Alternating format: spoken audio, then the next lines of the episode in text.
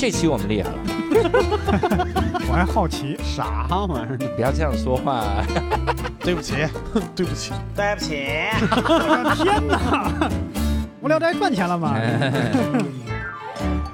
Hello，大家好，欢迎大家收听这期的无聊斋，我是教主。哎，刘少，哎，这期我们厉害了，哦，因为我们又要聊一期国外的这个见闻啊。你好，我们而且还聊的是一个我们聊过的国家，嗯，但是因为这个国家呢，它怎么说呢？它至少有两个城市，嗯所以它 还是值得再聊一期我自始至终我都觉得这一期会非常危险，是吗？因为我们会习惯性辱法。我们又聊法国啊，嗯所以我们来聊一聊这个白旗国。我哦，们优先乳掉怎么样？好的，咱们已经乳乳完了，嗯所以我们这次又要来聊法国啊嗯。那我们先欢迎我们的嘉宾豆腐。大家好，我是豆腐。豆腐是什么颜色的？豆腐是个橘色的，豆腐是白色的，哎，白色白色的豆腐，所以也联想到了白旗，白旗就适合聊法国，所以豆腐适合聊法，国。咱们这三句之内必入法，法国人自己也辱自己，是吗？对对，就是充满自嘲精神的一群人。哦，挺好。那我们一起来辱一辱他们啊。那我们先问一下豆腐，跟问一些跟法国非常有关的事情哈。你是无聊斋几群的呢？我是二十二群的，哇，耶二十二群最近很猛最近有点爆发。我现在发现二十二群是不是都是上海的？啊，有可能来上海以后全是二十二群。在上海录了。但我是保定人，哦，嗯，你是保定人，嗯你跟六兽是老乡。对，老乡，哇，嗯 保定，保定，保定，阿尔勒。保定，定保定，你们是保定也好几个城市是怎么着？对不起，我是县城的。哎，我我特别好奇，这个驴火用法语怎么说？驴货，哎呀，不问这些知识，盲区，对，不知道。不问这些。法国人不吃驴。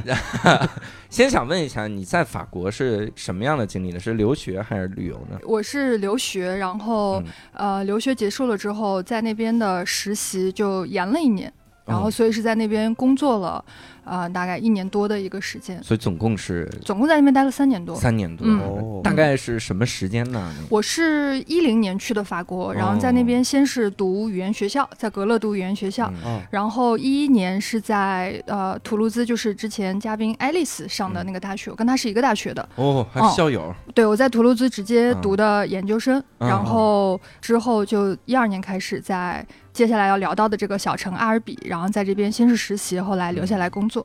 哦，就一个学校的选择可以偏差成这个样。子。人去最大的城市，然后你去了一个小城市，我去了一个最小的城市，最小的对，城真的市，这俩。真的是最小的。两个法国保定，法国。呃保保定大了，保定比它大很多。嗯。保定比它大很多。它我的天，可比保定小多了。他可能就是保定的某个小区。啊，对，我也觉得是个小区的概念，哦。嗯，因为它人口只有五万人，哦。哇，那还不不及天通苑，这哇家伙是天大概三分之一个天通苑。嗯天哪！我现在想想，我的高中就差不多快一万人了。哦，你高中太猛了，你高中。我高中一个班就一百四十个人。哎呦我天，你这嗯高中真行啊！天通苑一中 在那儿上的这个学校，嗯那为什么选择在法国留学呢？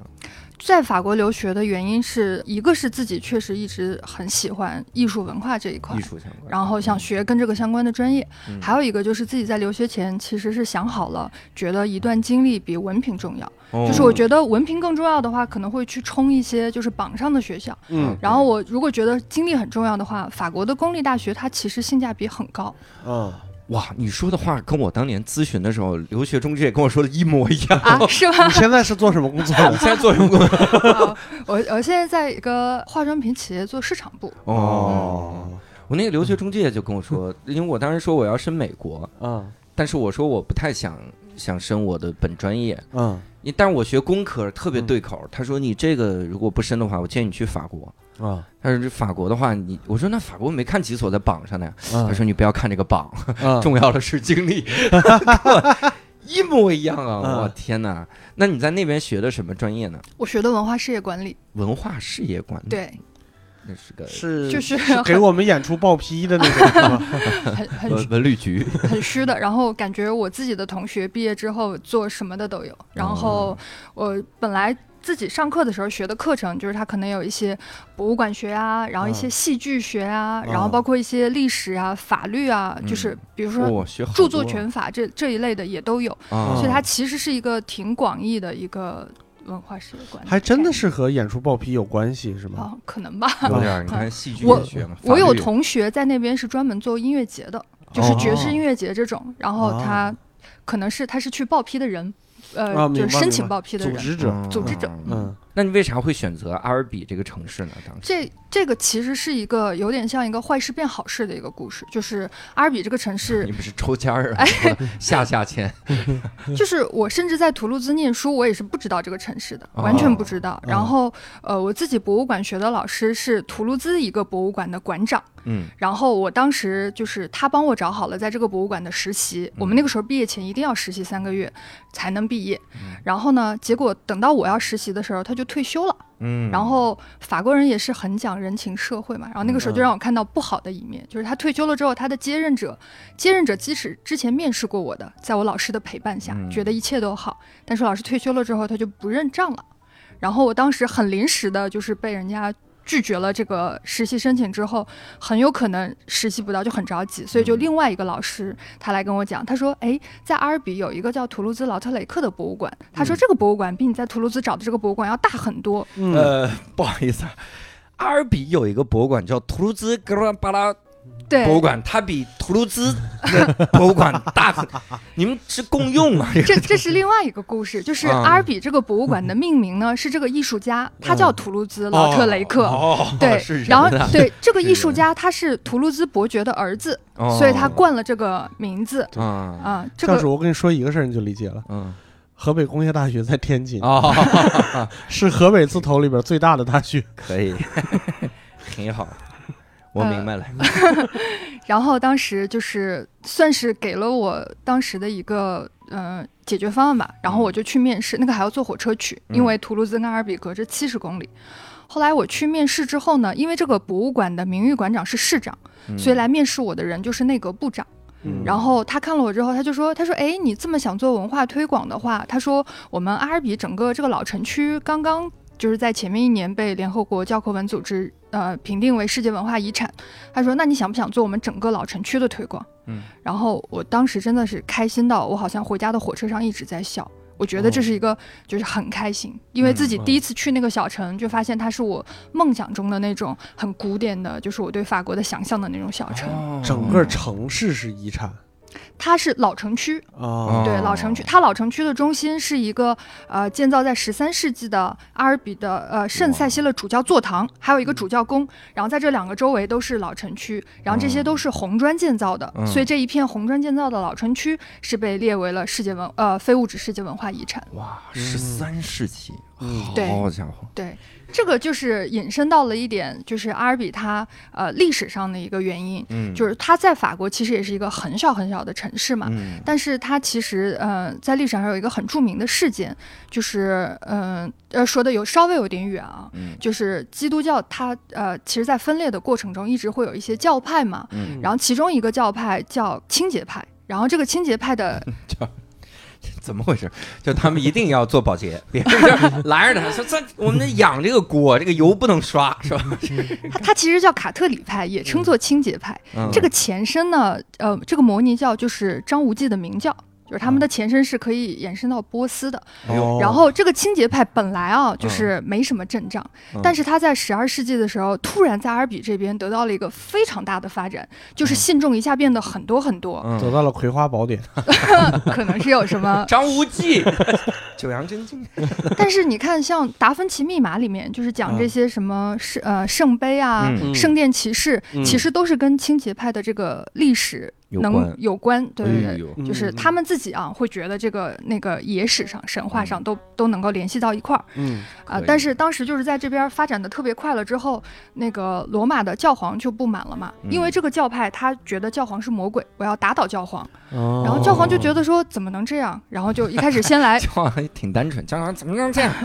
就还是先来听着是星矢那一派，招安了好多次，哦。然后不成功，对，就直接派了十字军嗯。来打，哦。然后暴力镇压了二十年，嗯。然后把这个清洁派基本上在这片地方打没了，然后，没清洁了，然后嗯他们就觉得我、打没了之后，我要树立我的权威，嗯。所以就在阿尔比的中心建了这个最大的主教座堂，还有这个主教宫，嗯。然后它其实是为了震慑。这个周围所有的这些人，嗯就还是要归顺、呃嗯罗马的这个天主教。嗯所以这是他在历史上，就是为什么会有这些呃主教座堂和主教宫的这个历史建筑的原因。嗯，嗯这段你是咋知道的呢？就是我自己的工作，其实是后面的工作会很多时候去了解这些历史，当导游了，在那差不多。怎么回事儿？差差远了。对，然后也会跟那边的朋友聊，嗯，就是一开始你可能只是把那些嗯、呃就是资料上面的东西了解一个比较基本的，嗯但是大家会越聊越深，然后嗯越聊越深，然后后面就了解的比较清楚了。嗯嗯真好。但是我一提到在国外留学，还是要问一个问题，嗯就是那你看啊，越小的城市。嗯，其实咱们说实话，它跟现代文明接轨的程度就没那么大，对，那么它肯定会有很多的刻板印象。嗯，那你去了法国之后，你会遇到这种刻板印象的这种事儿吗？其实我觉得不只是在阿尔比，就是我在嗯整个法国期间的时候。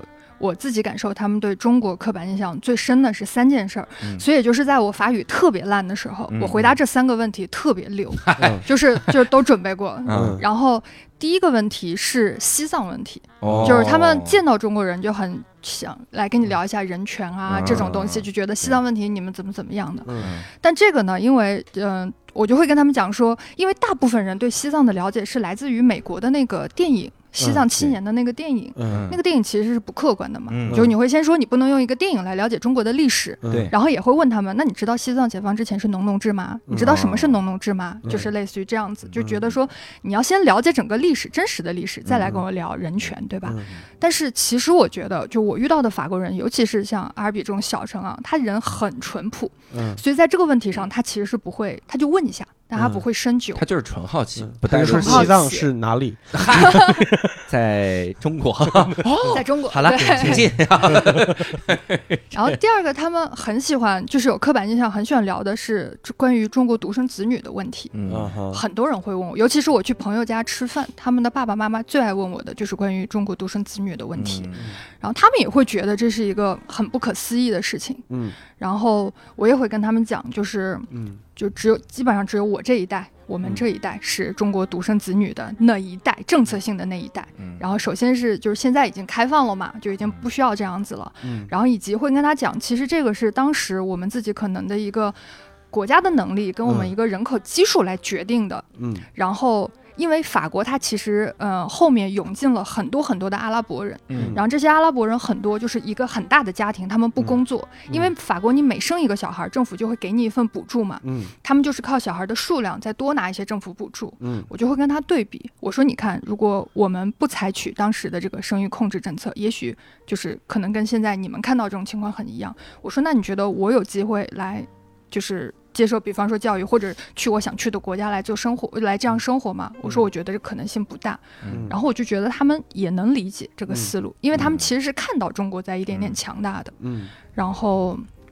这是他们很喜欢问的一个问题，嗯还有一个就是他们特别喜欢，就开玩笑，很喜欢说我们吃猫狗的问题。嗯哦嗯，就是我也说不好，可能有人有恶意，有人没恶意，嗯然后就会说你们吃狗吗？吃猫吗？就这样子。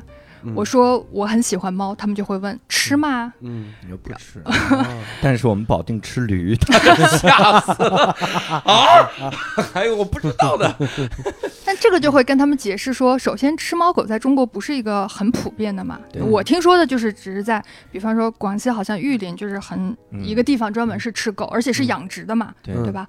我就会跟他呃说，有有的不是养殖，有的不是。嗯。现在狗狗肉这个事儿，它很灰色，嗯。有他说是养殖的嘛，嗯。但是也有很多是拐来的。就是其实我也知道，就是我嗯。们存在一些就是可能，呃，就像你说的灰色地带。对，但是你知道你在国外，就是你是很爱国的，是就是你要捍卫，是的，所以你嗯不能跟他讲灰色地带，嗯就跟他讲明面的这些。儿只是灰色地带，不像你们全是白旗。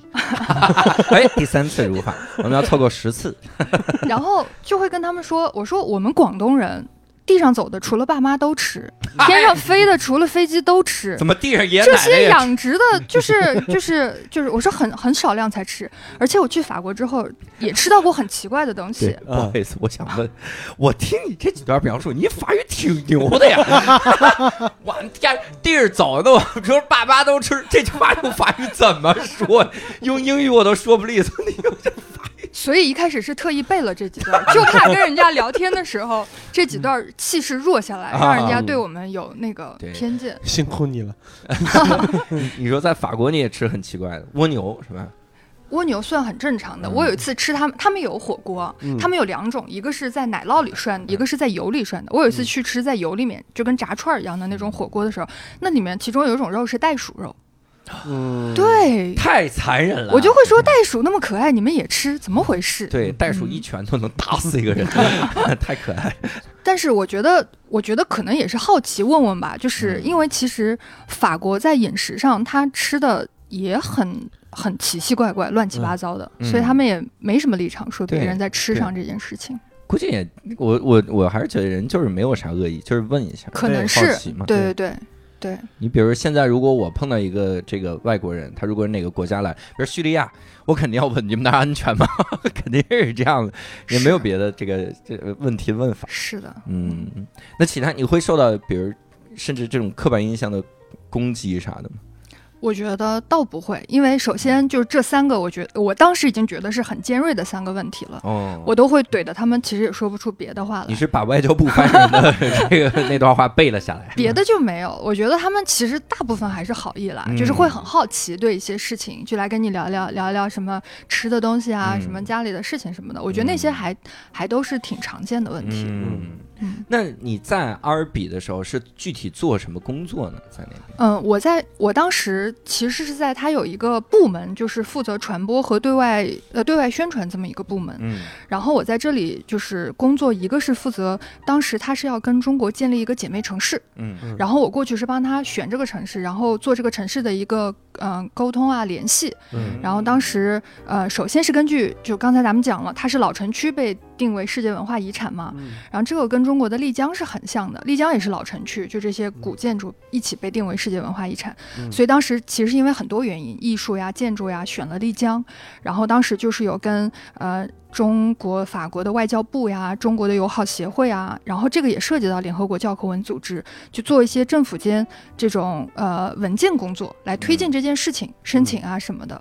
然后包括后面还涉及到两个城市之间的互访。嗯然后是准备这些工作，然后另外一块我的工作就是要负责他的对外宣传嘛，嗯所以就是翻译他的一些资料啊，然后联系，比方说当时在中国帮他建了一个微博，嗯。他在中国，呃，二零一三年六月之前的微博都是我写的，然后呃还有一些什么百度百科词条啊，嗯。然后跟中国的一些呃旅游网站啊、杂志啊，那个时候建立联系，然后基本上我的工作就是这些。嗯。然后因为这些就实在是工作量太不饱和了，嗯。所以我们就是会跟同事聊很多，就是文化什么什么的，就大家闲聊，会聊到一些就觉得平时工作中出现的一个小话题，我们一聊可能就把它聊深了。嗯啊我觉得再有一点意思的话，可能就放到微博里面发一篇微博，呃，发一篇文章这样小文章这样子。嗯所以整体就是一个，我觉得也很悠闲，然后嗯也是活在一个，就是呃，工作在一个自己很喜欢的这些事情里面。嗯然后他自己可能市政府有一些活动，教堂修复啊，我们去嗯看看；然后有一些什么挖掘出什么东西来，我们去看看，类似于这样子。特别像编辑部的故事，一个话题就开始不工作，就开始往这聊。聊了一，集。对 对。对对对对对，当时嗯大家真的就是会聊，会展开。然后那个时候差不多就是每天，呃，大概早晨十点左右上班，嗯。然后就是我们办公室的秘书会先烧很大一壶咖啡给大家，嗯。每人就拿一杯咖啡，大家先聊天。法国人特别的八卦，嗯就是特别爱聊天。嗯然后这个聊天呢，他们是也可以聊，就是真的是很哲学层面啊、艺术层面啊，就聊很深的这些东西，很正经的话题。嗯然后也会聊一些特别就是。我发现什么市长情妇昨天的衣服很难看啊，什么这种，就是很八卦的问题，但是就是特别爱聊，所以大家要先聊。成一篇文章发到发了微博，微博，哎，那不敢。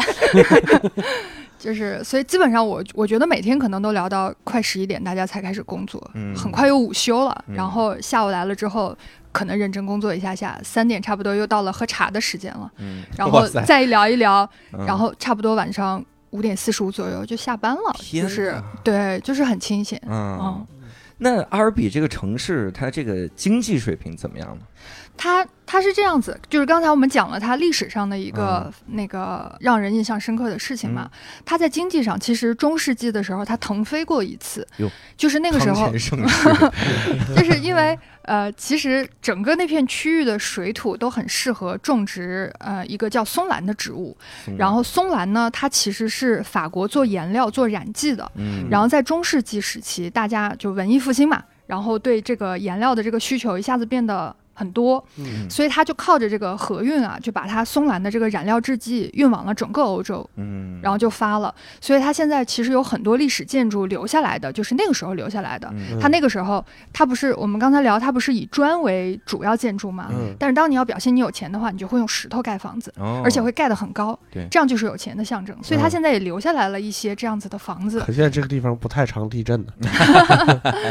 而且就是因为我觉得是它是西南法嘛，这么一个嗯小城市，就是在这个历史政治上被打压过，然后经济上腾飞过，所以它就更小富即安的那种感觉。嗯所以他其实很早以前就在倡导的是，我要做这个呃历史建筑的保护呀，我要嗯修旧如旧呀，我不能在这个老城区里面盖新的高的房子呀，他就嗯一直很倡导这些东西。嗯所以当他自己被列入联合国教科文组织的世界文化遗产的时候，他很高兴，他就一定要推广这些东西。嗯嗯，那我就很好奇一个事儿，那么有钱，然后五点四十五下班，那晚上是不是夜生活也很丰富？呃。其实不太丰富，就是我准备来阿尔比实习的时候，嗯我们班有同学非常惊讶的过来跟我聊天，嗯，他说我，他跟我讲，他说我大学就在那儿念的，他说我这辈子都再也不想回去了。啊，不是你们班同学，不是就是大学在你们这不就一个我大学吗我是在上研究生的呀，他大学学本科对在那边念的。嗯他说他我觉得这城市太无聊了，嗯，然后。但是我觉得人和人想要的东西不一样吧，他是无聊惯了，他想去要一些热闹的。嗯，我觉得可能我以前就是热闹惯了，然后我想去要一些就是那种平静的，我们可是国际化大都市保定来，就是 我们一个小区就好几十万人，你这个对啊，几个小区就覆盖整个城市人口了呢。然后，所以没什么呃那个所谓的这种夜生活。然后嗯在那边日常生活的话，就是如果除了工作之外的话，基本上就是跟同事朋友，或者是很多同事后来就变成朋友嘛。嗯大家就混在一块儿，然后要么就是在别人家里面，一般就是聚餐啊，然后会聊天啊这种。然后小假期的话，大家就会到周边森林里面去玩，嗯然后很喜欢去周边的小镇啊、小森林这种地方去玩。嗯，然后我那个时候特别开心的是跟他们去森林里面采蘑菇，太法国了，我有点不好意思继续，这这不是不是刻板印象。不是我来跟你讲这件事情是什么，就是在我、嗯在我上戴一个海军帽，然后这儿围个围巾，那没有穿着那种 条纹穿的的，很正常然，后一个。一个背带裤，拿着画板去采蘑菇。这个其实是我自己的一个刻板印象。嗯然后就是因为呃，我在这个年少的时候非常喜欢呃菲利普英扎吉，就是意大利一个球星嘛。然后那个时候就是看他的资料，然后他的业余生活喜欢干什么，嗯他写的是采蘑菇。天哪！我小的时候哪懂啊？什么叫采蘑菇呢？嗯我不懂啊，这什么意思啊？为什么会采蘑菇？就始终是我觉得一个谜。然后等我在阿尔比生活的时候，他们跟我讲业余生活，其中有一项是我们大家可以去森林采蘑菇的时候，嗯。我就很兴奋，我就说嗯一定要带我去。嗯。结果大家真的就是它的森林其实也是就是面积相对比较大的一片树林嘛，嗯。里面有很多各种各样的树，然后也是其实要特别熟的人带着你，因为基本上你碰到十种，也是有九种你是不能吃的。啊，你说殷扎吉说的那个采蘑菇，他真的是采蘑菇，他 是不是某种代称？但是哎，他说我采完蘑菇之后，反正就置换。哦，这么个采蘑菇，我我那我是那么理解的啊，他是说他在他自己的老家皮亚琴察最爱做的事情是采蘑菇，哦我自己是这么正向理解的啊。嗯。应该就是正向理解。啊，当然就是长假的时候也会就是出去旅游嘛，那个时候就是呃法国本土和欧洲还是会多去玩一玩的。嗯。然后大家其实都知道法国假期很多嘛，嗯。然后尤其是在西南法的这种呃市政府的公务员体系里面，他的假期也是非常非常多。嗯我工作结束一年多，工作结束，我的年假就没用完过。哇，我也不是故意不用的，因为工作嗯那么不饱和，但是就是你用不完的。我我反正我是用不完的。嗯，嗯，因为用了年假也就采蘑菇了，而蘑菇长出来需要时间。前天采的还没长上呢，给蘑菇放个假吧。对，是蘑菇的年假。这种，但这是大部分的一个就是工作的工作里面还是会有一些很有趣的事情的，就除了这些就觉得很悠闲的东西。嗯。然后比方说，，嗯。对，就是其实之前投稿的时候也是有点玩标题党嘛，就跟嗯。大家说投稿的经历是我在法国当公务员的经历。嗯。呃，其实我我是这个公务员，市政府公务员系统里的一名合同工，我不是公务员。嗯。法国跟我们国内一样，他公务员也是要考的，就是要考公这样子。然后很多人也是会把这个觉得就是一个有点像铁饭碗这种，就嗯。觉得是一个很好的一个选择。嗯。哦，法国人也这么认为，嗯，有人会这么认为。哦然后它的公务员体系其实相对比较固定，就是都是开放的，嗯在哪个市政府里面空缺出来了哪个位子，你就可以申请。嗯但是因为它这种比较平静啊，尤其是南法的岗位会比较受欢迎，嗯所以它这个流动性也不大。嗯，然后再加上后来事情变多，他可能名额没那么多的时候，就是这种体系里面都会招很多就是签合同的来工作的人。嗯然后我就是这样签合同的嘛。然后市政府里面其实是有很多议员的，嗯。就是我在那边觉得很新奇的一个事情是，我觉得他们大部分人都是有两个职业的，嗯，我接触到的嗯，比方说我们的市长，他自己的主业是律师，嗯。你们，所以市长是兼职，好像他有一个就是虎口的职务，然后有一个这种社会职务，是这种感觉。社会职务是市长，有点对夸张了。我不知道我这个用词准不准确啊，嗯但是他是律师，然后我当时。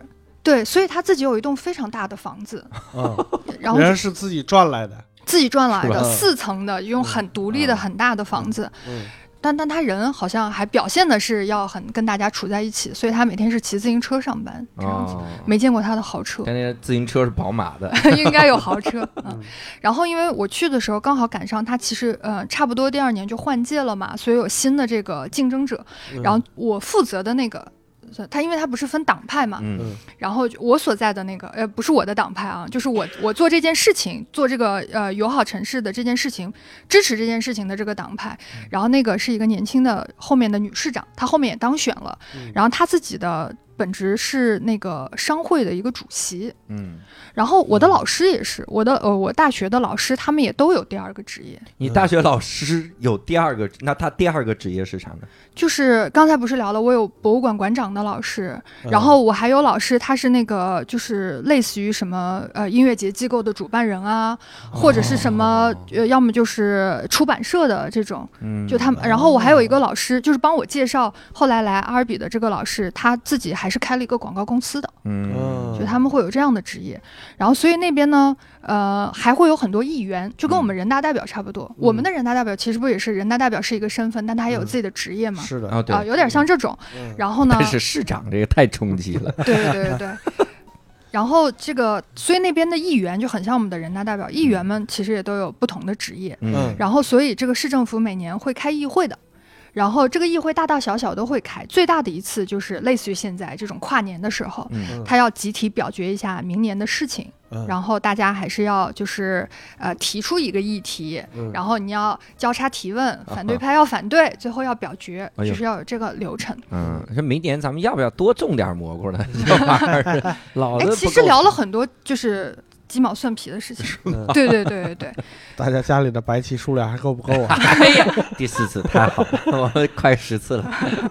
然后后来有一次开议会，嗯就是类似于这个跨年开一个大议会的时候，我知道这个会要开，但跟我没有关系嘛。嗯，但是那天早晨的时候，那个市长就突然出现在我办公室里，他跟我讲，他说：“哎，那个今天下午开议会，你要不去听一下？”他说：“这个你可能会觉得挺新奇的。嗯，我说：“哦，那就好吧，就去听一下。嗯然后这个议会是下午两点开始，嗯就是我是怎么也没有想到，他开到了晚上十点多。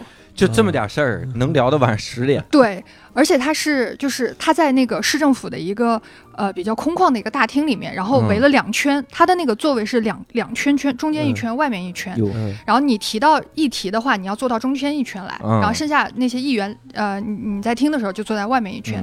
全场只有两个旁听的，就是我和就是我们部门的那个记者，他要负责写文章嘛，就只有我们两个旁听。嗯。然后那个会实在是太漫长了，然后真的就是在讲一些很小有大有大事有小事，嗯。然后他们的反驳，就我那时候觉得很有趣。比方说他们在聊这个老城区要不要多修一些行车道出来，嗯因为现在可能都是一些行车道很少，数量很少，嗯。大部分路只能那个步行或者是骑自行车这样子，就类似于这样子的话题，因为涉及到要花市政府的钱嘛。嗯然后也会有人很人很阴阳怪气的站出来说，什么行车道，什么我们市长都是骑自行车上班的，不要行车道，就是 哎呀，这个人怼的。对，就是我当时听的就是很奇怪，然后各嗯种也也有很正经的，也有很奇奇怪怪的。感觉有大有小，是那种一个人站起来，我们明年要不要侵略德国？然后旁边人不要，那我们明年要不要多种点蘑菇？对，就是 各种议题都放在这儿。会有很多跟你衣食住行相关的议题，啊因为他他的立场是要为人民做一些事情嘛。嗯然后结果是在晚上大概九点多的时候，然后市长就讲到了跟中国建立姐妹城市这个议题，然后这是一个夜夜里的话题，嗯到九点排到很后面拿了。点带劲儿。然后代表这件事情的议员来做陈述了之后，嗯就是反对派就站出来讲话嘛。嗯然后他们讲的也是要先攻击西藏问题，然后就说什么人权那个觉得没有被保障。这个时候你又用得到了，你就站起来，用你流利的这个法语。其实这种场合我一开始是没有想到的。嗯然后市政府呃不市长就在这个这个时候把我 Q 上了中间就里圈儿的那个台上，嗯他说你过来讲一下这件事情。啊，还真但我是没准备的，啊。所以我想说，市长说上次你跟我说那就挺好，你怎么堵的我来堵他？然后我当时 就是我我当时因为没有做任何的准备，然后就嗯突然被 Q 上台，然后嗯你知道我又很饿，嗯，然后所以我当时就是一个非常慌乱的一个状态。嗯然后我当然也讲了一点点，就是关于你你对这个东西的了解是不、嗯不全面的，你这样讲很片面。嗯然后包括也会讲说，我们在聊的是一个文化议题，你们嗯攻击的点也不政治议对。题，对嗯你弄对干嘛？但是我讲这些东西，就是那个状态，这样讲去讲的时候是非常结巴的，没有平时怼别人的就是那么流利。跟他们说我饿了，给我放了一只猫。那第三个问题我都不用问了。然后后来就是第二天，我同事跟我聊天的时候，他们觉得这是市长的心机，哦，他们觉得他就是早就准备好让我上台，但是嗯故意不讲，就是为了让我上去有那种。因为可能已经脸都红了，因为突然被上去，然后说话又结巴什么的，嗯然后他觉得好像要展现这样子，然后小程不是淳朴吗？嗯那他就不好意思再攻击你了呀，哦，他就觉得是这样子的。这个回路有点太回了，我靠！我同事是这样分析的，我不确嗯定，但是我确实是上去这样讲了之后，然后市场站在我旁边指着我说：“他说，你们提出反对意见的人，你们看看。”这个女生，她不远万里来到我们这边来支持我们的这种文化交流 市场你们在攻击什么？就是法国白求恩，对，就是 中国白求恩到了法国，他，反正是他，他是这样怼，然后就是那些我觉得真的是没有那么攻击性的那些反对派就。反正就没说什么这件事情，后来就是大家哎举手通过，大部分人举手通过，嗯就这样通过了。反派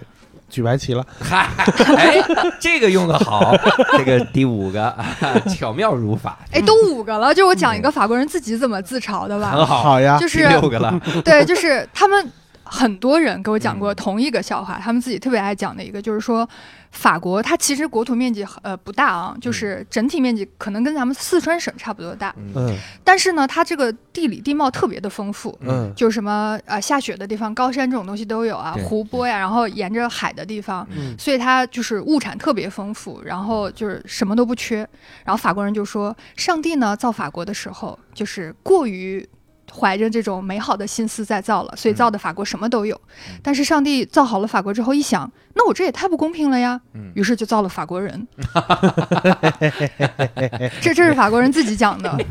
这个黑的还挺好。嗯 我插一句啊，问一下，你们这个姐妹城市不是通过了吗？嗯，那通过的是哪个姐妹城市呢？丽江啊，啊，丽江啊啊，刚才说到丽江，啊刚才说到了，对对对。那我们亏了呀。哎，是是是是，选了一个很好的，但当时有点用一个排除法选了一下，嗯就是你都是要那种就是历史建筑的，啊、嗯是不是有一个选项是我得跟中国那个姐妹城市，那个姐妹城市蘑菇得多，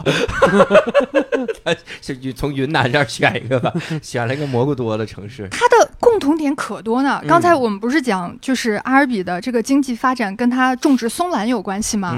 后来我自己在做姐妹城市项目的时候，我查了一下，松兰我们也有，丽江也有，国内一直在用。嗯松兰就是板蓝根，哦，但是他是在法国的时候，他们没有关注它的药用价值，所以是只关注它染剂的经济价值。这但我们是极大的关注它的药用价值。嗯但丽江不是有那种扎染吗？它嗯也、也是就是一一脉相承的。明白哦明白，所以他们理解不了，就广西那边吃毛狗，所以他们选了一个吃虫子的地方。哎，刻板印象了。他们自个儿也吃虫子，好吧？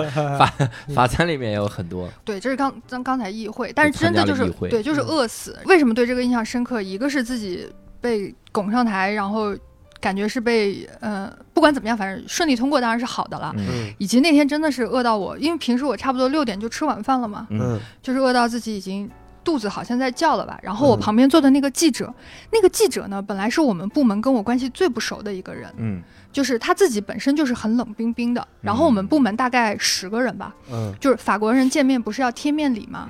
就是每天早晨见面，大家都要先贴面礼，这样问候一下。嗯然后只有他，我们是不贴的，哎呦，所以就是就是很冷，就是保持距离的这种嘛。嗯嗯所以就跟他不熟，然后我也一直觉得，那这个人这么不热情，嗯就心里觉得给他画个叉。嗯然后，但是那天坐在我旁边的时候，我不知道他是听到我肚子叫啦，还是他也饿啦。他反正全程也没有在看我，嗯。然后就从西自己西装口袋里这样摸摸摸摸摸摸摸摸好久，摸出了一袋很就一袋塑料袋，大概手机这么大，嗯。里面装了两块小蛋糕。哟。然后他就打开嗯，拿了一块，然后也是不看我，把另外一块给了我。哦。然后哇，我当时好感动。好动，霸总啊！嗯。从此觉得这是个好人。嗯。嗯，男男的女的男的，哦，还自备零食也挺好。嗯嗯，他估计他估计知道了，他就是说一般开会都是这样。对我觉得他知道的中国女孩过来，哦，每年的议会都是这样。我觉得他知道会开那么久，所以自己备了零食，啊我就没这个经验。从西装里摸摸摸早知道我也挑出了一个最小的出来。最大都往旁边扒拉扒拉。那你在那个城市生活的时候，会感觉到我们经常有的一些个刻板印象了？比如他们不会算数之类的。对，就是啊、法国人不会算数这件事情，我觉得我可是长见识了，啊是太不会算了。嗯我们以前听到的可能都是说，就是大家大学同学里面嗯自己中国人一般人比法国人强。嗯我觉得在生活中时时刻刻是这样子的，嗯就是我去坐大巴的时候，然后比方说这个大巴我坐这个呃需要十二欧，嗯然后我给他二十欧，呃那个时候反正大家还在用钱，嗯。呃毕竟是几年很多年前的事情了，嗯。我给他二十欧。他是没有办法直接反映出来找给我八欧的，哦。嗯。然后他就要我把手这样给他嗯伸出来，伸到他面前，然后他拿着一堆硬币，票不是十二吗？他就会一块块数，十三、十四、十五、十六、十七、十八、十九、二十，好了，哦，他是用这样数的方式，你有没有觉得他是担心你数学不好？就是你看啊，这可是一二三，看到没有，都放这儿了哎啊，。你讲的也是很有道理，但还是不行。然后我自己同事也是，我们要一起买东西的时候，我记得上次是好像三个人，一人出三十五块钱，嗯然后我们就算这个总数是多少。嗯我同事马上就把电脑里面的那个计算器拿出来，开始算三十五乘三。嗯然后我心里想说，这还用吗？我就跟他说一百零五啊。嗯然后我两个同事就非常惊讶的看着我说。呜雷西努啊，就是哦中国人，哦，然后就觉得啊，才知道我是中国人，怎么回事？共事了这么久，他们就觉得天呐，中国人这这个数学太厉害了，嗯这种。对，但但真的是，我发现他们起步就很差。嗯我自己在去我朋友家玩，然后朋友家有一个小孩上幼儿园，嗯幼儿园小班，大概三岁半吧。嗯然后呢，跟他玩的时候，小孩跟我数一二三，玩小汽车，然后妈妈就很骄傲的说，这是他今年幼儿园的学的，就是要数到一二三，嗯然后下学年数四五六。妈妈你自己都数出来了，你就可以教啊，你就然后教啊，我当时，其实我当时还没想太多，我想的是，哦，也是挺不卷的。嗯，但是我现在自己有小朋友了，嗯我才发现，就是六兽有小孩应该也有感觉。我小嗯孩两岁了，我也没没 push 他，就是他自己已经能数到二十几、三十几了呀，有就很简单的事情啊。嗯他们是好像对数学这件事情特别不敏感，对嗯数字不敏感。对，他们是根据这种计算的部分，他们也不不重视嘛，他们重视的更多是思维啊之类的那可能吧可能是不太重视对对计算，对然后非常依赖计算机。嗯。嗯，算还是会算的。那在那边的时候，呃，有没有一些个其他的印象深刻的事儿和人啥？呃，就是我我觉得在那边工作的时候，其实是比较深的接触了他们的人嘛，嗯因为首先是我周围也没有其他的人，就是我每天是跟他们相处在一起的，嗯然后成为了朋友，成为了同事。然后一个是就还是关于一个西南法人热情啊，嗯我觉得他们也挺简单的。比方说，呃，市政府因为人少，然后嗯我的我不是在这个宣传对外宣传部嘛，然后这个宣传部的这个部长，他其实也是内内阁部长，嗯，然后他还兼任警察局长，这个人是我的老板，然后这是家天下呀。真的只手遮天，这个毕竟只有五万人的人口嘛，嗯你看我来博物馆的时候也是他面试的，然后对，所以这个呃有一次我在他办公室里面跟他也是我们大家在聊工作嘛，就在嗯讲工作进程的时候，然后就进来了一个警察，然后就是述职，反正我就听到那个警察跟他讲说，呃已经都安顿好了，在公园里面这种。然后我当时还在想，公园里面安顿什么东西啊？嗯那个那个时候也有一些什么那个呃难民营会有一个嗯一车人，然后来这边寻求庇护什么的。我在想嗯是不是安民安安顿这些东西？嗯结果他跟我说不是，他说是他早晨出门的时候，嗯就是在桥上发现了五只鸭子，一只鸭妈妈带了四只小鸭子。他说他从这个鸭子的花纹认出了这个鸭子是公园的鸭子，但是怎么跑到很远的路上桥上来了呢？他就认定他们迷路了，然后他就在桥上打电话给他的下属，然后让警察开车把这个鸭妈妈和鸭宝宝送回到公园里面去。嗯所以警察是来述职说，我已经把他们在公园安顿好了。我要去这个城市生活，好好悠闲。来，述职说我已经把他们送回去，但是这里这里边还有一组鸭子，怎么回事？我再送到另一组，所以是挺好啊。这个对我，我觉得，我觉得他们很那个。然后，其实每一个人，就是比方说，这是我嗯老板嘛。然后市长，我觉得他也是一个，就是他们都是挺有趣。就在我看来，我就觉得像看一个个不同的人物一样，就是挺有趣的那个形象。然后这个市长也是，他呃。当时我们是在一个萨科齐跟奥朗德在竞选下任总统的一个年代，嗯然后哇，真的好久啊，好久以前了。嗯然后因为萨科齐是那种呃高知精英分子的这个阶层嘛，嗯然后所以市长他不是律师嘛，这种经济的、法律的人，他们是同一个阶层的，所以他是支持萨科齐，不支持奥朗德的。然后奥朗德来这个小镇来拜票的时候，就要跟民众在一起嘛，他就不会在市政府的这种呃政府里面去来接待，或者说来见这个人，嗯他就会躲开。但是他会跟我们讲，他说：“嗯，奥朗德来了，你们可以去看看。”嗯然后我们就不就小市民凑热闹嘛，然后跑到市中心小广场去看，结果每个人看到的感受都是哇，奥朗德好矮哟、就是很小很小一个人。哎呀，然后然后站近点儿吧，以后。真的大家 就是，所以就说有多八卦，就是也不会聊政治，然后大家回去之后就开始会专门聊关于奥朗德有多矮这件事情。你们啥啥？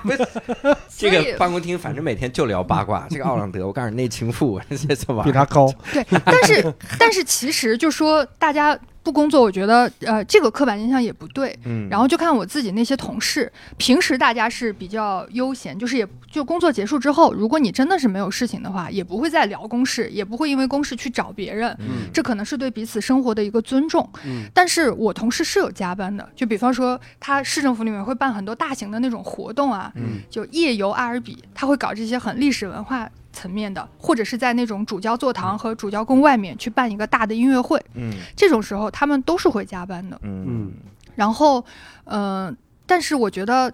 如果没有特别急的事情，一般情况下工作时间不打扰别人，也是他们对别人的尊重吧。嗯，就是我自己觉得我在法国有一个呃，或者说我自己学到的事情，我觉得是怎么讲，比较尊重自己。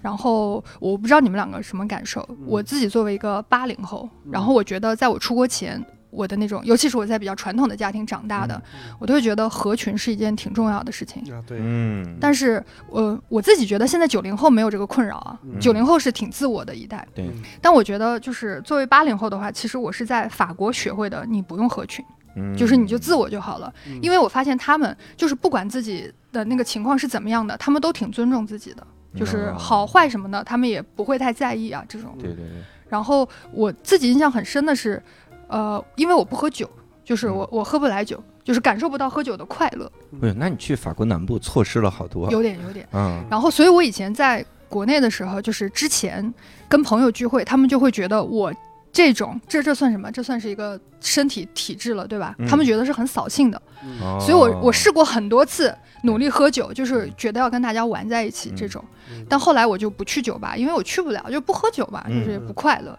然后我在法国第一次我们大家同学见面的时候，然后结束了之后，大家就说我们去酒吧吧，我说我不去，我不喝酒，嗯然后他们就会很惊讶的看着我，嗯，所以呢？然后他说我我也是喝可乐的就是就好像你你就是可以做任何你自己想做的事情。哦，这个还挺好，就是很就是接纳别人的不一样。对，我觉得他们是很接纳不一样的，嗯然后就是也很尊重不一结样。果问了一圈，没有人喝酒，这里面嗨，这是都在一群扫兴的人就是我发现我同学也是那样子，然后包括其实像西南法，就是呃葡萄酒也很有名嘛。嗯。然后我有一个同事，我那个同事的女朋友，她是拥有我们那一片西南法最大的一个酒庄，嗯。所以她酒庄有活动，我们都会去玩儿。嗯。然后法国是差不多在每年就是葡萄产完了之后，它会有一个新酒节，嗯。然后这个新酒节的话，就是你去买它新新酿出来的酒，然后这个活动很大，就是你去了之后，大家要呃吃烤栗子呀、烤香肠啊、烤生蚝啊，就是要吃这些东西，嗯。然后大家要品酒，品完了之后他们就会。跟酒没关系了，就没有没有吃了。为为了品酒嘛，然后他们就会一箱一箱的把这些酒买走嘛。嗯然后我当时去的时候，就是会有这些呃这个酒庄很老的那些人出来，端着盘子给大家尝不同的酒。哟，然后我当时就说：“我说我不喝酒，我想喝水。”他也不会觉得很奇怪，他就说：“啊，好可惜哦。”嗯然后后面甚至他跟我说：“他说来来来，我们到那个就是酿酒的地方去。”他说：“我给你倒点葡萄汁来喝。哦，所以我去，我是真的是下到了里面，就是他们是有很大的那个酒桶嘛，就是现在酿酒也是那种超很高很高不锈钢那个酒桶，他在加酵母之前的那个那个桶里面拿出了很多葡萄汁来给我喝，嗯就之后加了酵母就会变成酒。哦呃，所以他也觉得也没关系，你不喝那你就不喝吧，那我就找点，好可惜，但是我找点葡萄汁给你。找点颜色一样的喝一个，这挺好哈嗯，在那边。所以我觉得这也是就是他们挺热情、挺可爱的一面。然后呃，刚才说了议会嘛，就是嗯可能是自己比较印象深刻的事情，然后。也提到了，其实这个主教座堂，它其实本身就是作为建筑和艺术来讲，它其实是很美很美的。然后我那个时候，呃，可能因为各种各样工作的原因去看，或者是呃去看了一些不同的东西，然后体会会一层一层的加深。然后我觉得法国人的浪漫其实跟这些建筑艺术什么的是结合在一起的。嗯比方说，它大教堂里面的壁画是会修复的嘛，嗯。嗯。然后它其实大教堂里面有一个就是蓝色做主体的一个穹顶壁画，然后那个然后包括两边的墙，然后这些穹顶壁画它绘画的时间是跟西斯廷小堂是同期的，哦然后他是意大利的画匠，就是主教把意大利的画工派在阿尔比这个地方让他们来画的，嗯然后它的主题也是旧约新约，嗯。所以在穹顶上的时候是这些宗教题材的，嗯然后它是蓝色的底色，有一些灰金的叶子，嗯然后在两边墙壁呢，它就是一些色块。但是就是在修复的时候，我去看的时候，那个修复师跟我讲，他说那么多年前那些画师肯定特别无聊，嗯所以他来这边画这些画的时候，他就会藏一些彩蛋在这些画里面。哦，什么叫彩蛋呢？他就来带我去找，嗯然后那些不是色块嘛？嗯但是如果你仔细去看的话，你会发现它用颜色深浅不一样的地方，描绘出了一些小朋友的脸呀，一些兔子呀，然后它在有一些色块小角落里面就会藏一些小的鸟进去。哦我我拿了一个图片给你们看一下，就是如果你特别远的时候去看的话，你会发现只是色块，什么也看不到，对不对？嗯然后你离近一点的看的话，哎这样举起来，哦，这个色块上离近一点看的话也是色块，但是你再近一点看的话，就已经能看到人脸啊、蜗牛啊。啊然后你再近一点看的话，它就会藏鸟进去，然后还有很可爱的还鸟。奇，嗯，我刚想说很奇怪的鸟，结果 还用了很可爱的这个词。那这个这个可以，各位可以去公众号“无聊斋”搜一下哈，这个图还啊到时候给大家看一下对对对，所以你当时也会看一些这些东西，嗯就觉得哦，这个是很有趣的。嗯。嗯。那你在那个城市，因为我我们的认知中，一般像这样的很悠闲的城市，动物都活得很很好。嗯你看那小鸭子走散了，还有这警察给领回来，是多好。那你在那边有碰到一些个小动物啥的？有就是状态啥？对，刚才教主问我豆腐是什么颜色的，我说橘色的。对，你看嗯这就是法国人一，个伏笔。嗯 他们都是放放了好久的豆腐拿出来，不是 腐皮豆腐，橘色的。可能是他们比较比较那啥，就是比较敏感，不愿意承认这世界上有白色。第六次，呃，豆腐是我的猫，然后是我在哦阿尔比养的猫。哦然后因为那个我从小其实很喜欢猫，嗯，然后我在那边的这个生活，感觉养猫的这个愿望达到了一个顶峰。我嗯当时就觉得说我一定要领养一只猫。嗯然后法国有一个就很像我们现在闲鱼的那种二手网站，嗯它上面什么都可以，就是也可以领养宠物什么的。嗯然后一开始看了我很有兴趣的一些猫，去跟人家联系的时候，都被人家鄙视了，因为人家会问。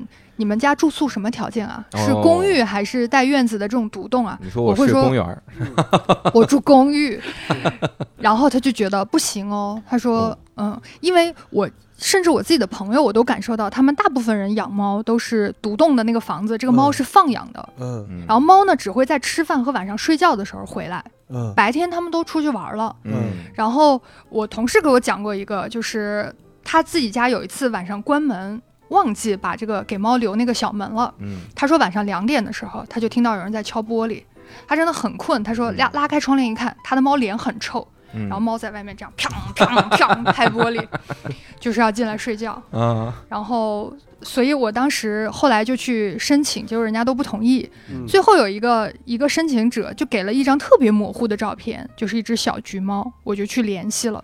后来才发现这是一个流浪汉，嗯，然后他就没嫌弃我，他应该是为了赚钱，嗯因为一般领养猫是免费的，啊但他问我要了十欧，就是他说他给这猫驱虫了，让我把这个钱付了。哦，反正这样子我就领养了这么一只小橘猫。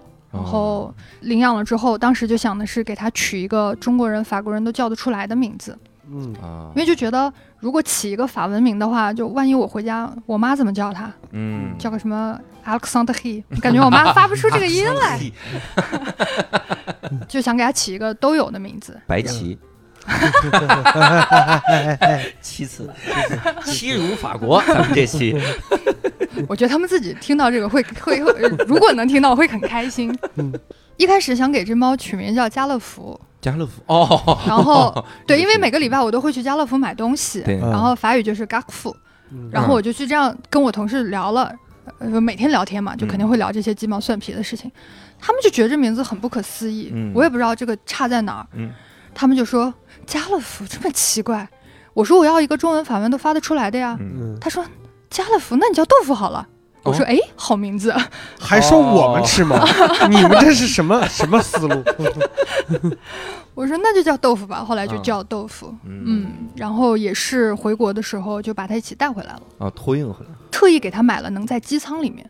哦，对，因为因为小猫轻，哦它当时不超过五公斤，连笼子。哦嗯，当时是特别用心在这件事情上面，就是、嗯呃，因为我我这个猫性格非常奇怪，哦，它就是呃胆子很小，报复心又很强。嗯，然后呢，我当时觉得如果它在那个行李舱里面的话，可能会精神崩溃掉，哦，所以就想一定要在那个就是跟着人走。嗯。跟着人走，当时还是只有部分航线有那个这个机会，然后好像一个飞机不能超过两个，是有这个名额的。嗯。然后当时是要花两百欧给他买一张票，嗯，而且他没有自己独立的座位，只是在你脚底下，哦，他只是能被你带上飞机。嗯。然后以及当时就觉得，我也查了就是回国的一些政策，发现上海的话就要隔离两个礼拜吧，好像是在机场集中隔离，嗯。然后也是怕他会崩溃。嗯，但是后来就发现杭州不用。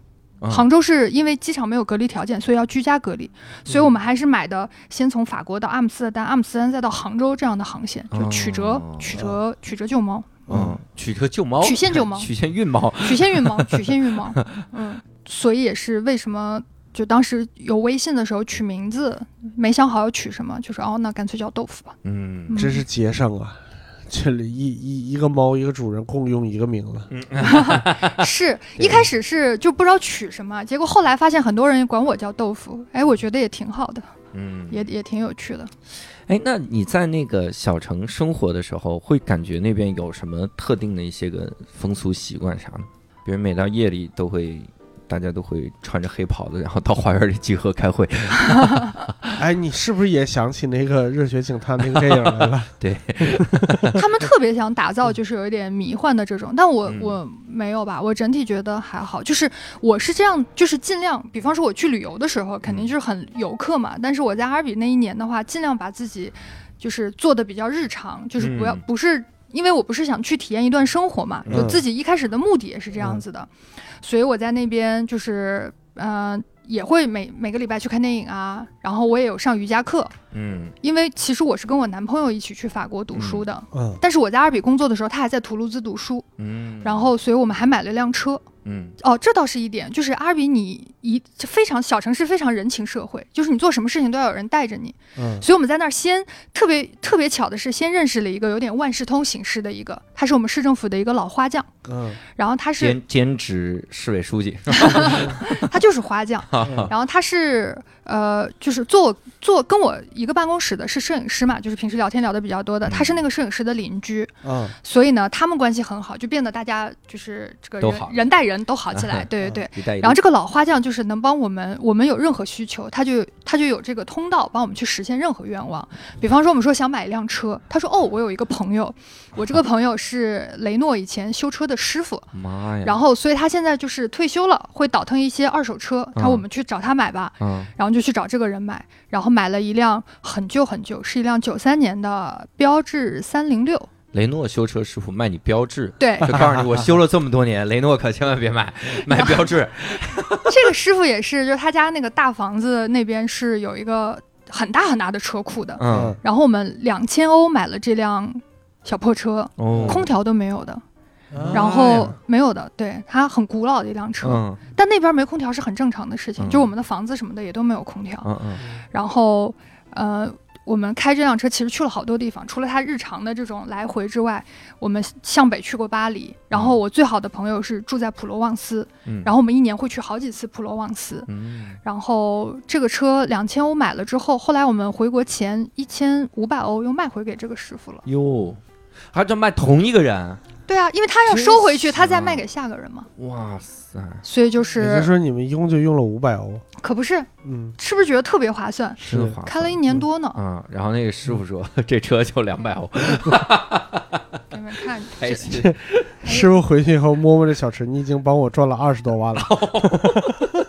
哦，我要，我还是其实特别想跟你们聊聊的是吃。嗯，来嗯聊聊。吃的话，其实我我自己去法国之前，对于法国特别刻板印象，我觉得就是红酒牛排。嗯然后去那边之后，就发现哦，我肤浅了。嗯，就是法国饮食文化，我觉得可丰富呢。当然了，之前太肤浅了。对啊，你对英国有刻板印象是可以。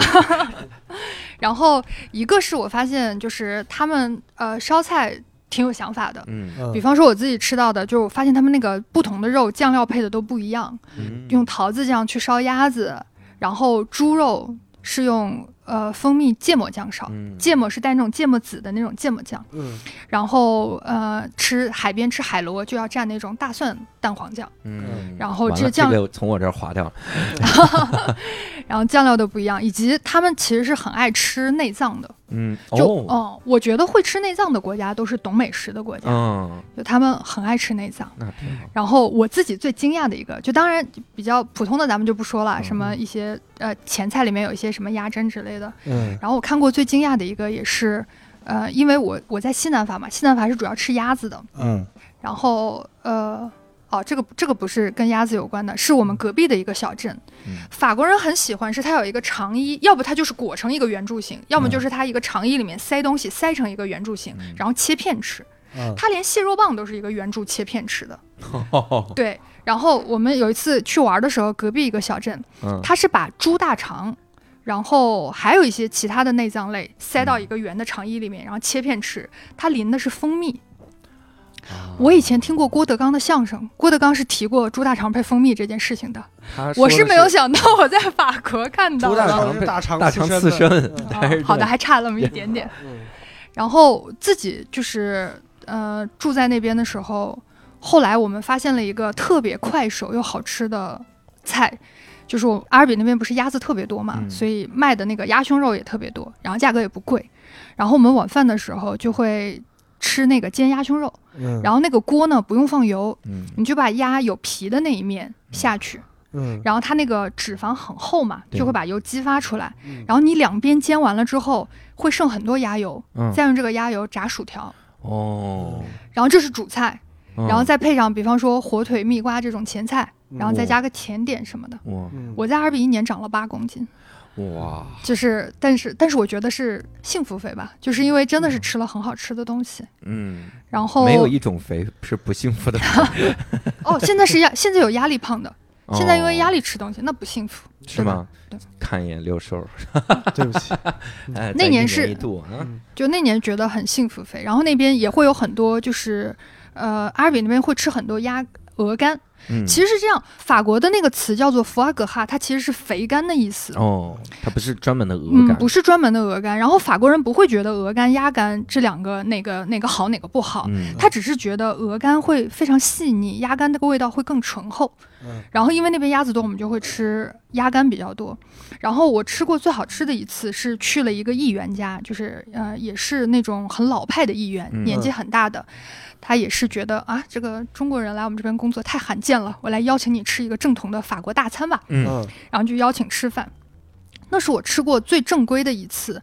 然后呃，一顿饭吃了五个多小时，快六个小时，哦，就一道一道慢慢上，我已经累死了，我回家就嗯睡觉了，真的非常困。哎，它是这样子，他是从前菜开呃开胃小时开始，嗯。开胃小时其实就很久很久，因为大家要互相聊天。嗯，然后聊到兴起处，还会有人开始弹琴，然后还会有人唱歌，就很艺术，对吗？对，然后那个弹琴的人还弹了一首《茉莉花》给我听，哎呀，我当时也真的就是一时间不知道如何反应，嗯，就是就这种嗯你知道老派的那种，嗯就是比较文艺腔的。然后他开胃小吃结束了之后，先会有前菜，前菜之后是汤，汤后面是海鲜，海鲜后面是一个肉菜的主菜，嗯然后主菜之后是吃奶酪，嗯，然后奶酪后面是甜品和咖啡，嗯然后中间就是一直在贯穿酒，就是配不同的酒。然后他要一道一道的上这些菜，然后大家要聊天，就是要吃那么久。但东西是很好吃，他们自己嗯会做那些鹅肝酱，然后抹在面包上面，然后或者是，呃，马卡龙鹅肝酱，他们也会做后面的甜品，我天哪，他们人很爱吃。那他们很普遍很胖吧？还好，有特别胖，也有就是还好，就是我我说不上来，我觉得还哦好。马卡龙加鹅肝，就是咱们的红烧肉配米饭呀，又又有碳水又有油。对，但是但是我自己在那边的经历是，我发现他们饮食方面两极分化非常严重。嗯，就是年纪大的人会做特别特别好吃的，嗯年纪轻的人好像多么难吃的他也吃得下去，嗯就是对，就是很奇怪。因为那个时候不是就比较空闲嘛，嗯所以我男朋友后来实习的时候，我就想说，那我就给你做饭，你带好了。因为他说他们同事是带饭的，嗯然后我当时是以一个亚洲便当的标准给他带了一个饭，嗯就是你知道，就是要搭配很好，那个饭盒还特意去买了两层的那种饭盒，嗯嗯然后就一定是有荤有素，就是嗯很精心的做了一次。然后他当天晚上回来就跟我说，他说他以后再也不带了。为啥？我说为什么？让同学欺负了？他说他说你知道我同事带什么吗？我说带什么？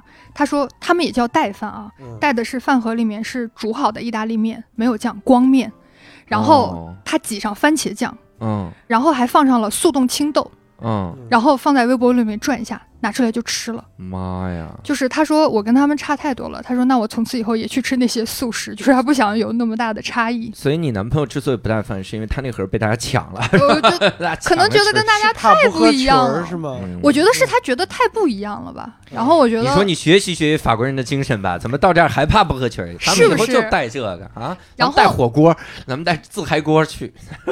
我我觉得做饭这件事情，其实在那边也是呃，或者说交到朋友，或者我不知道传播了中国的文化，就是嗯很多人来我们这边。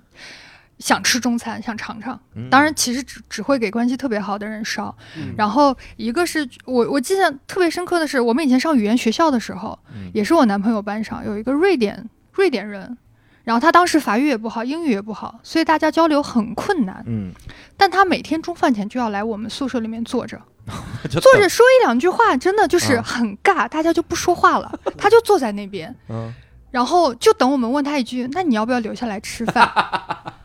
他就很高兴，他就点头，然后吃完就会走。然后我想说，哇塞，这可是一个社恐的瑞典人哎，就是很夸张。你仔细问问这人是不是你们同学，还 是就是个流浪外汉？外校，但后来瑞典闻这味儿就到这儿了。真的很夸张。然后，但后来我们有去瑞典玩，去找他，啊他也是有很盛情来接待我们。嗯然后中餐在那边，我我觉得，因为他们其实吃不到好吃的中餐，嗯那边的中餐馆一般是越南人开的。